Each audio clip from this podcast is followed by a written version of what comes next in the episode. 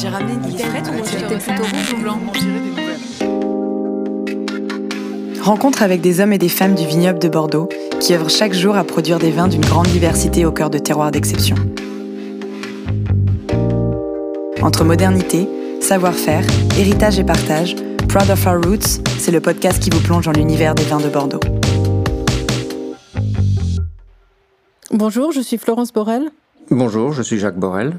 Ensemble, nous sommes propriétaires du château de Chelivette.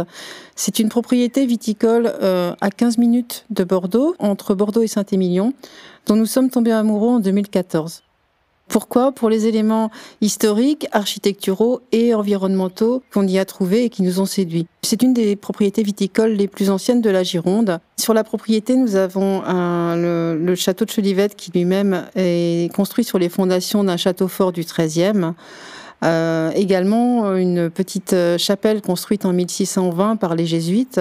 À l'époque, ils étaient propriétaires du domaine et faisaient déjà, cultivaient déjà la vigne. On trouve également sur la propriété un colombier qui permettait à l'époque de calculer la surface de la propriété. Celui-ci étant assez massif et contenant 1300 boulins, qui sont les petits euh, trous pour chaque euh, pigeon, euh, on peut imaginer que la propriété était d'environ 600 hectares à l'époque.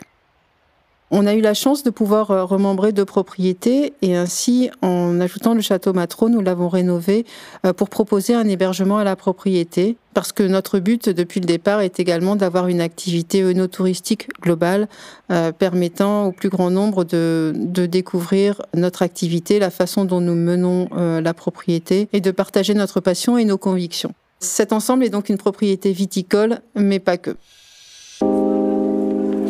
Alors, le domaine a plusieurs particularités. La première particularité, c'est qu'il est sur deux communes, Sainte-Eulalie et Saint-Loubès. La deuxième particularité est qu'il est, il a deux appellations, Bordeaux supérieur et Côte de Bordeaux. Il est composé au niveau, au niveau du paysage de coteaux et de plateaux. Il est constitué de jardins avec des arbres centenaires, de vignes, d'espaces pour des céréales, d'un verger que nous avons créé, de prairies, mais également de friches, de froussées et de haies. Dès que nous avons acheté la propriété, nous avons, nous sommes engagés dans la conversion en bio et en biodynamie. En bio pour des raisons de, simplement de conviction personnelle, euh, essayer de manger, de produire, de produire sain.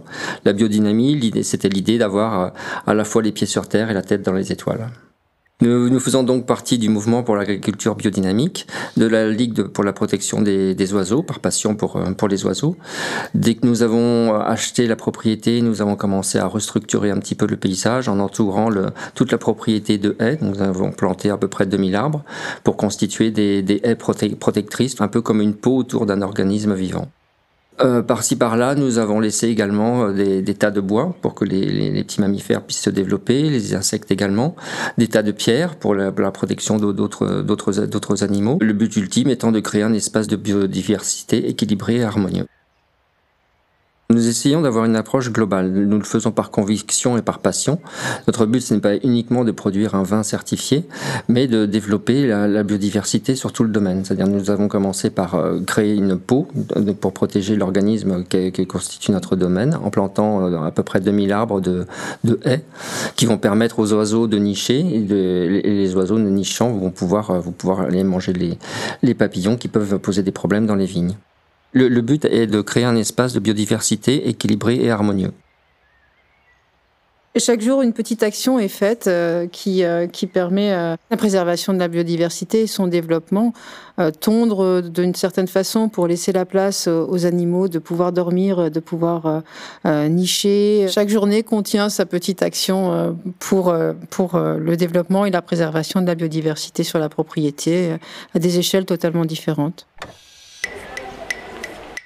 Alors nous essayons de construire un écosystème vertueux dans la mesure où nous, pensons que euh, si les insectes se développent, les, oiseaux vont pouvoir euh, revenir sur, sur, la propriété, ce qui s'est passé au, au bout d'à peu près un an, un an et demi de conversion en bio. Les oiseaux étant présents vont pouvoir également manger des insectes qui peuvent nous déranger, des papillons qui, peuvent poser des problèmes dans la vigne. Nous avons installé des nichoirs pour les aider en attendant que les haies deviennent plus grandes. Nous avons également installé des nichoirs pour chauves-souris, parce que les chauves-souris mangent des papillons qui se, promènent pendant la nuit.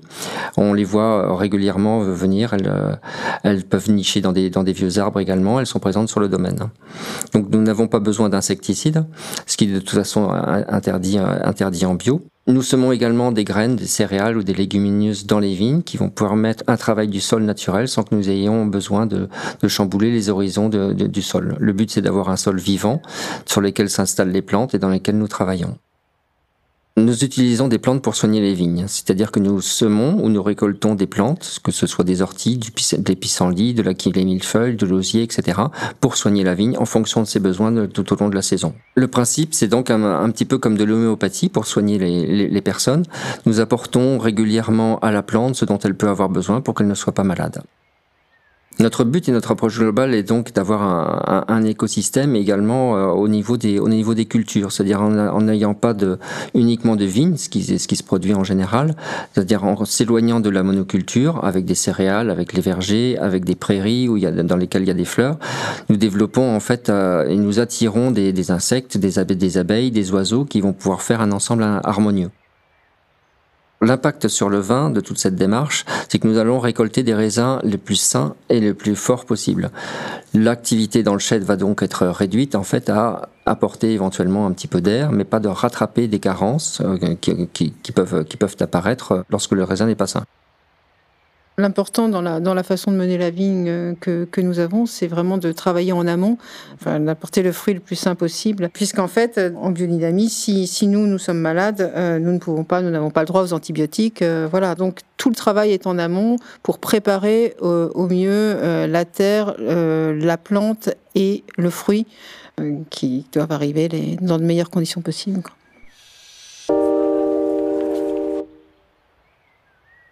Alors la biodynamie, c'est une méthode culturelle qui, est, qui a été inspirée par Rudolf Steiner, qui était un anthroposophe. On travaille d'abord avec un sol, une plante qui est dans ce sol, et puis des influences qui sont euh, cosmiques. On travaille donc avec euh, des différentes planètes. D'abord le Soleil pour les saisons, et ensuite la, la, Lune qui, en fonction de ses cycles, va nous inciter à travailler le sol, à tailler les plantes à certains, à certains moments, à semer des céréales à d'autres moments. Il y a deux préparations principales en biodynamie. La bouse de corne, nous enterrons de la bouse de vache à l'intérieur euh, une fois par an. Elle va passer tout l'hiver dans le sol. Lorsque nous la déterrons au printemps, ça devient un matériau complètement différent que nous allons épandre sur, les, sur, tous les sols, que ce soit dans les vignes, dans tous les jardins dans toutes les parties de la propriété. Elle va développer la vie du sol. La deuxième préparation, c'est une la silice de corne à base de quartz que nous enterrons au printemps, qui va passer tout l'été dans le sol et qui va, lorsque nous, allons la pulvériser à dose de 2 à 4 grammes par hectare, favoriser la photosynthèse. Il y a des impacts totalement visuels en fait, euh, c'est-à-dire que euh, quand, les vignes euh, montent vers le ciel, on, voit vraiment en fait la vigne qui, est attirée vers le ciel. C'est très visuel. Euh, moi, ça m'est arrivé de passer dans les vignes en pensant que, que le relevage avait été fait. Or, c'était juste parce que euh, mon mari avait passé euh, la, la, préparation juste avant et que ça, les, les, feuilles montaient vraiment vers le ciel. Donc, c'est très visuel. Finalement, on n'a on a rien inventé. Euh, le calendrier lunaire, on fait comme faisaient nos grands-parents. Euh, on suit les influences de la lune, du soleil pour les actions que nous faisons sur nos, sur nos plantes. L'homme a pratiquement un second rôle dans l'élaboration du vin, finalement, puisque les fermentations se font de manière naturelle, donc beaucoup plus lentement. Il y a beaucoup une belle, une belle extractibilité, et nous obtenons en fait un, vin qui, est le, plus sain possible, le plus droit possible, le plus pur et représentatif des, des terroirs et des millésimes.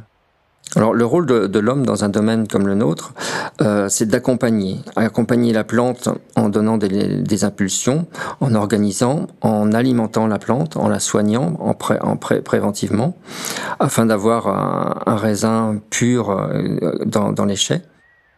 Dans l'échelle, le travail va être beaucoup plus allégé. L'extraction, l'extraction des jus va, se faire de manière beaucoup plus lente et beaucoup plus accomplie, ce qui fait que nous avons finalement un, vin qui est beaucoup plus représentatif du terroir et des millésimes. Ce qui est extrêmement encourageant, c'est qu'en fait, on s'aperçoit euh, que rapidement, la nature reprend ses droits Quand nous avons fait nos, des premières portes ouvertes au bout d'un an et demi, euh, des voisins nous, nous expliquaient comment déjà dans leur jardin ils voyaient une différence avec les insectes qui revenaient euh, et des choses complètement euh, visuelles euh, qu'ils avaient notées.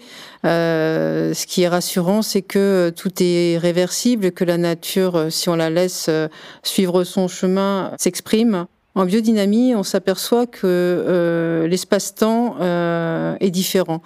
On laisse le temps aux choses, on laisse le temps aux plantes de pousser, on se met en tant qu'être humain plus euh, à la disposition de l'évolution de, notre environnement et à l'écoute. C'est quelque chose qui à vivre est très particulier comme expérience et très enrichissant. La biodiversité, pour nous, c'était une approche personnelle en fonction de ce que nous avons ressenti ce que nous ressentons maintenant quand nous nous promenons ou dans les jardins, dans les vignes, soit tous les deux, soit avec nos enfants ou, des, ou, ou, nos invités, c'est que nous nous sentons bien. Donc revenir en arrière, ça nous paraît maintenant complètement impossible. Cette aventure, euh, elle a été euh, initiée, euh, menée par Jacques, par sa conviction. Je l'ai suivi au début et c'est vrai que la vivre m'a montré qu'il avait raison. et que toute cette démarche et tout, toute cette façon de vivre finalement, puisque c'est une véritable façon de vivre, apporte des choses à nous, à nos enfants, à notre voilà. C'est vraiment une aventure. J'ai ramené des frites ou c'était plutôt rouge ou blanc On dirait des nouvelles.